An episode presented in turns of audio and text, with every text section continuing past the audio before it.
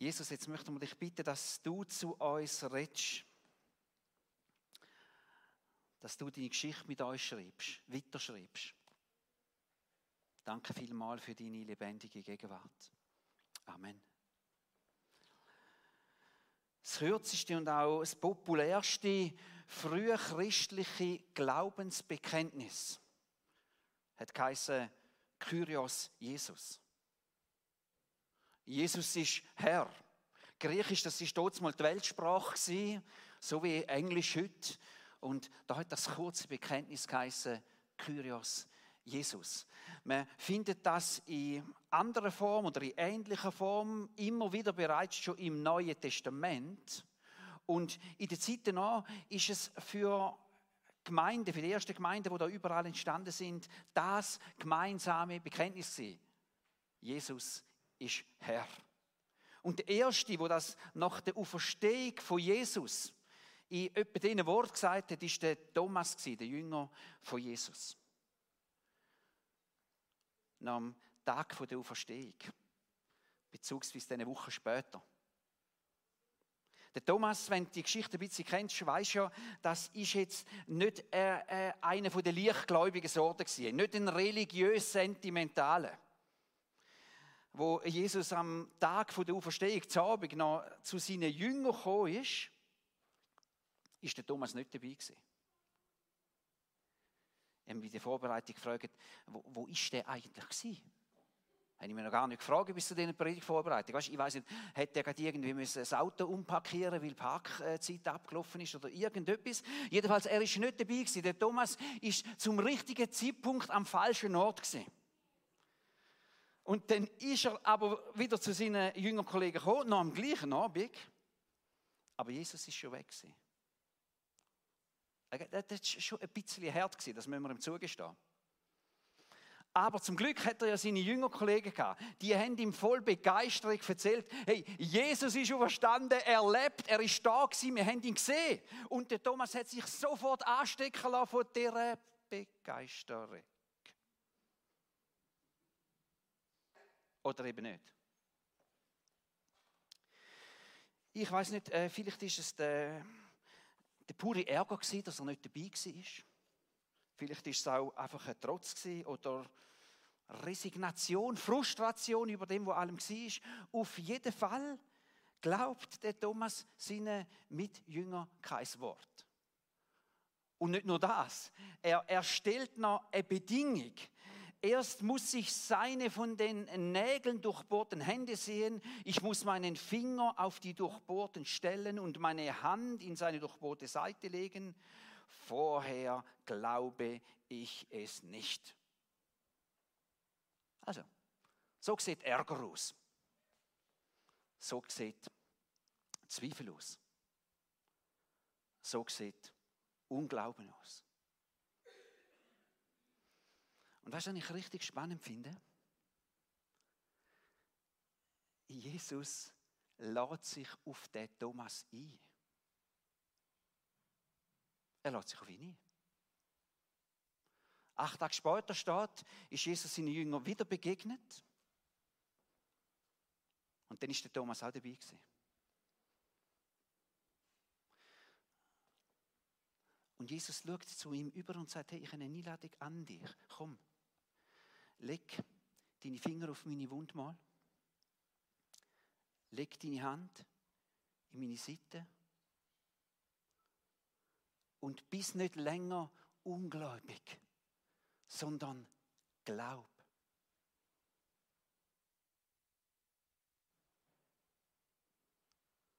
Wäre interessant zu wissen, was am Thomas in den nächsten drei oder fünf Sekunden im Kopf alles durchgegangen ist, kreuz und quer. Jedenfalls das Einzige, was er sagt, ist eben das Bekenntnis. Mein Herr und mein Gott.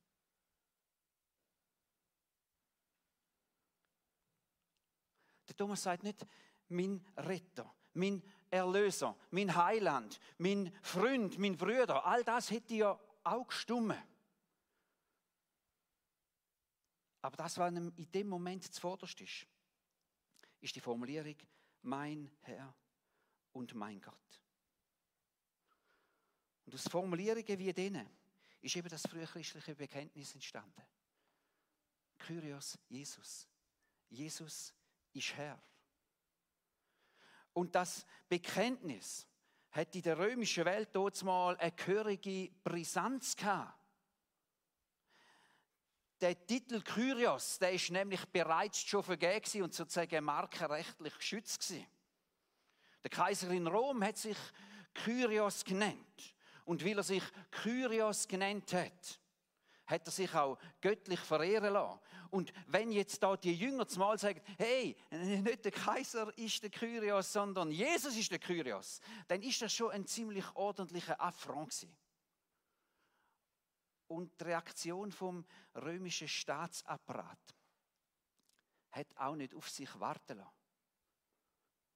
Wer gesagt hat, Kyrios Jesus.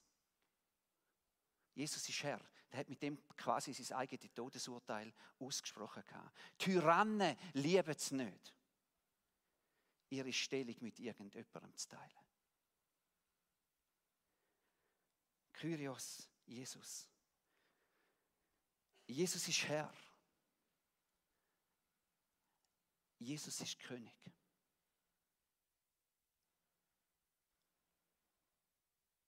Männer und Frauen sind lieber gestorben, als das Bekenntnis zurückzunehmen.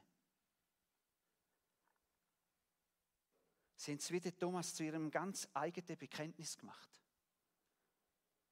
Mein Herr und mein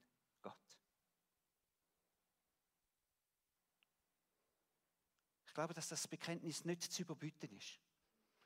Ich denke, dass jedes Bekenntnis zu Jesus eine große Bedeutung hat.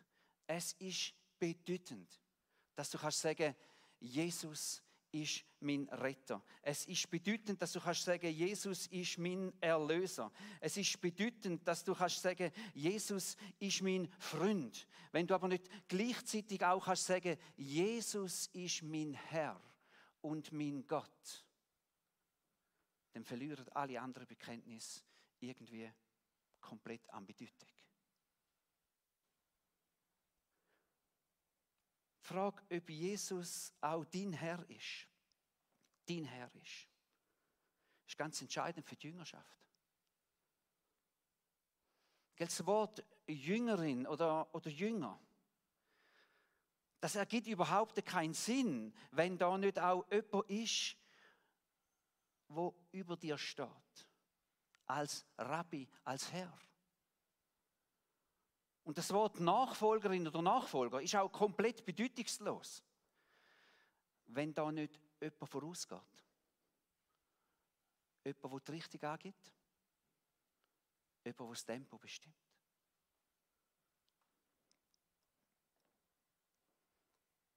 Es ist eben der Kyrios. Und spannend finde ich, dass man den Kyrios-Gedanken offensichtlich gar nicht mit Gewalt in Menschen quetschen das, das Bewusstsein ist irgendwo in Menschen bereits schon da. Es steckt drin. Menschen lieben es, staunend an etwas aufzuschauen. Menschen lieben es, sich für etwas Grosses einzusetzen. Und wenn du dich fragst, also, also wo wird jetzt das äh, genau sichtbar? Es wird die ganz alltäglichen Sachen sichtbar. Zum Beispiel in der Zeitschriftenwelt. Im Unterschied äh, zu England haben wir ja da in der Schweiz in den letzten paar hundert Jahren extrem wenig Königinnen und Könige gehabt. Gell? Also genau genau überhaupt niemand. Wenn du jetzt aber mal die Heftli-Auslage in einem durchschnittlichen Wartezimmer anschaust, dann könntest du auch zu einem ganz anderen Eindruck kommen. Offensichtlich lieben es auch Ureidgenossen, so Royal Welt zu bestaunen, an den edlen und blaublütigen aufzuschauen.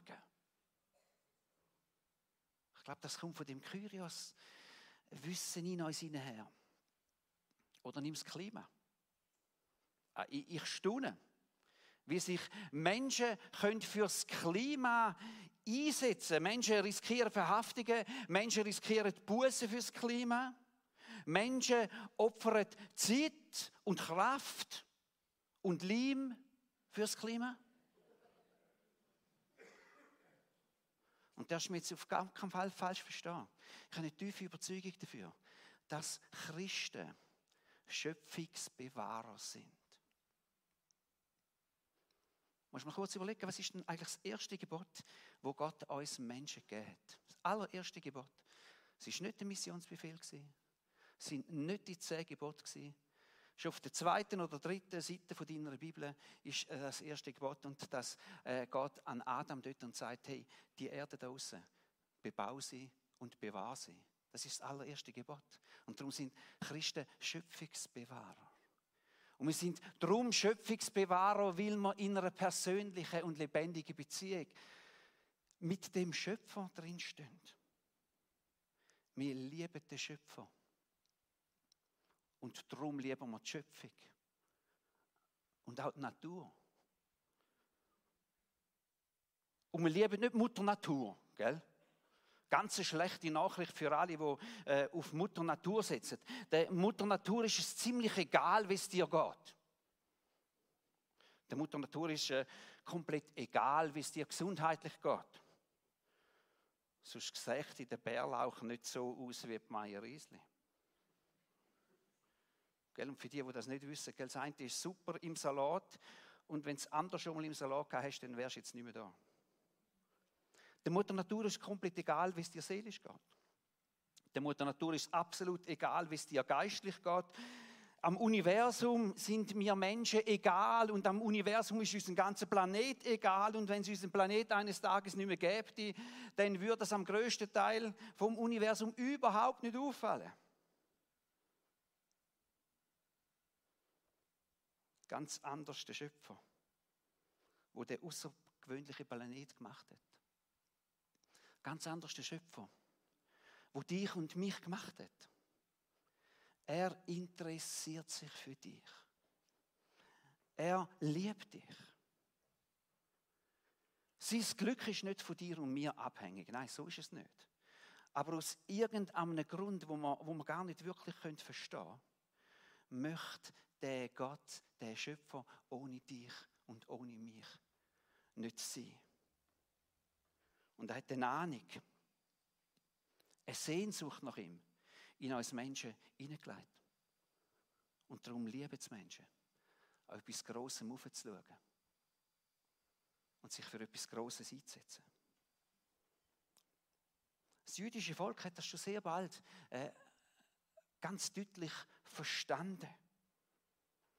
In 5. Mose 6, Vers 4 und 5 steht die bekannte Wort, höre Israel, der Herr ist unser Gott, der Herr allein. Und du sollst den Herrn, deinen Gott, lieben mit deinem ganzen Herzen, mit deiner ganzen Seele und mit deiner ganzen Kraft. Und das jüdische Volk hat Wege gefunden, sich das täglich zu vergegenwärtigen. Sie haben verstanden, es gibt einen Gott und weil es einen Gott gibt, ist die erste und wichtigste Reaktion darauf, dass man den Gott liebt, dass man den Gott arbeitet. Die Liebe zieht uns zu Gott hin. Und die Anbetung hilft uns, dass Gott im Mittelpunkt von unserem Leben steht. Dass wir ihn feiern als unseren Kyrios. Und jetzt Frage, gell? Falls Menschen leicht den Fokus dauerhaft vor Augen zu haben? Falls Menschen leicht? Ich glaube nicht. Und ich denke, das ist ein Grund, warum Gott in Jesus selber Mensch wird und quasi vorlebt, wie es Leben aussieht, wo Gott im Zentrum hat, als Herr und Gott. Das ist, Jesus hat mit seinen Vorträgen problemlos die Stadien von der antiken Welt können füllen. Da bin ich absolut davon überzeugt. Aber er hat sich für ein ganz anderes Leben entschieden. Er hat sich entschieden, die ersten 30 Jahre von seinem Leben dafür einzusetzen, sich auf seine Mission vorzubereiten. Und die letzten drei Jahre von seinem Leben hat er dafür eingesetzt, sich in zwölf Personen und noch ein paar Ringsherum zu investieren. Im Buch, wo wir zu dieser Predigtreihe empfehlen, und es gibt übrigens auch noch äh, ein spannendes Kleingruppenbuch dazu, wo man das kann vertiefen in Kleingruppen. In dem Buch habe ich folgendes Zitat gefunden. Das Leben Jesu war ein gewagtes Statement. Zum einen revolutionierte er das Bild, das die Menschen von Gott hatten, indem er zu dem absolut unnahbaren und heiligen Gott plötzlich Abba, Papa sagte. Und zum anderen zeigte er, das Wichtigste ist die persönliche Zeit der Intimität mit Gott.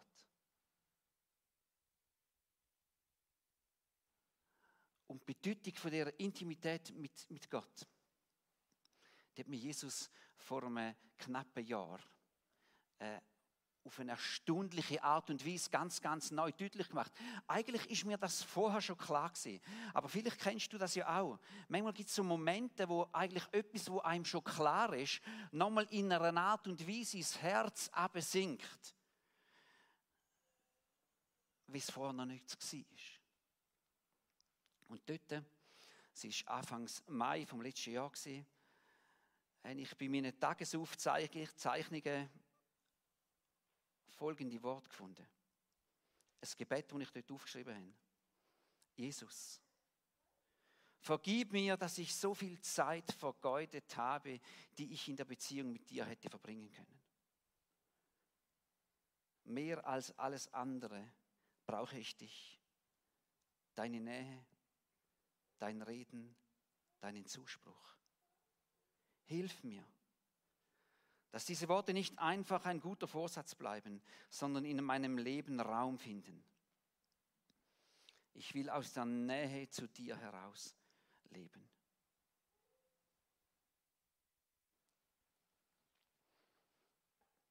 Und weißt, ich kenne mich. Ich kenne mich jetzt schon bald 58 Jahren. Und ich weiß, wenn ich tief bewegt bin, dann fällt es mir relativ leicht, solche Worte zu formulieren. Aber aus irgendeinem Grund passiert es mir dann immer wieder, dass solche Worte und solche Einsichten nicht sich in meinem Herz festsetzen, sodass sie nicht mehr rausgerissen werden können. Und so habe ich mich entschieden, ist eben ein Maitag, äh, dass ich möchte mir ein Erinnerungszeichen setzen möchte äh, sozusagen ein Denkmal möchte ich setzen, wo mich immer wieder daran erinnert, an den Moment. Und jetzt bin ich von meinem Typ äh, Mann her nicht jetzt unbedingt der, wo, wo sehr viel äh, Wert auf persönlichen Schmuck legt. Aber ich habe schon herausgefunden, äh, dass das Ring so ganz äh, hervorragende äh, Denkmäler sind. Und, äh, und der erste Ring, äh, den ich äh, bekommen habe oder den ich trage, trage ich, seit ich mich auf eine verbindliche Beziehung mit meiner Frau einlasse. Und er soll mich immer daran erinnern, dass ich in einer dauerhaften, intimen Beziehung mit meiner Frau möchte leben. Und weil es uns dort mal schon klar war, dass nebst uns zwei noch die Kyrios-Dimension in unserer Ehe braucht, äh, darum haben wir dort mal in den Ring die zwei weiteren Worte eingravieren lassen. Jesus zuerst. Kyrios, Jesus. Und dort mal vor dem knappen Jahr habe ich gesagt, ich möchte einen weiteren Ring. Auch ein Ring. Ein Ring, wo mich daran erinnern soll, dass ich in einer dauerhaften, intimen Beziehung mit Jesus möchte leben. Und haben den, Ring gekauft, sozusagen als Denkmal, als Erinnerungsgegenstand. Und ich glaube, es, es lohnt sich, solche Denkmäler aufzustellen, wenn es um die Intimität mit Jesus geht. Und ich denke, du darfst dir so ein Erinnerungsmal oder so ein Denkmal durchaus etwas kosten lassen. Das muss ja nicht zwingend ein Ring sein. Vielleicht hast du etwas ganz anderes. Und äh, ich werde nachher am Schluss vom Gottesdienst wieder hinten beim Kirchenkaffee sein oder beim Ausgang. Und äh, dann würde es mich interessieren, falls du selber schon so ein Erinnerungsdenkmal aufgestellt hast, was es bei dir ist. Es nimmt mich wirklich Wunder. Ich habe einen Ring genommen, weil ich einen Ring immer bei mir habe. Und einen, einen Ring, weil, äh, wenn ich arbeite und gerade wenn ich am Computer arbeite, ich habe den dauernd wieder im Gesichtsfeld. Und ich brauche das. Und vielleicht machst du dich ja in den nächsten Wochen erst auf, einmal so ein Denkmal für die Intimität mit Jesus dir aufzurichten. Dann such etwas, wo zu dir passt. Such etwas, wo dir entspricht. Und das ist vielleicht nicht ein Ring, sondern etwas ganz, ganz anderes. Aber such etwas, wo zu dir passt. Und ja, das wird vielleicht auch etwas kosten. Aber die intime Beziehung mit Jesus, die wird dir sowieso ab und zu etwas kosten. Und vielleicht leistet das so ein Denkmal zu. Und es ist gut möglich, dass, äh, dass deine Freunde oder deine Partnerin, dein Partner sagt, hey, oh, oh, oh, oh, oh, jetzt bist du aber ein bisschen am Übertreiben, gell? Du kannst einen Gruß von mir ausrichten und sagen, ich hätte es dir erlaubt.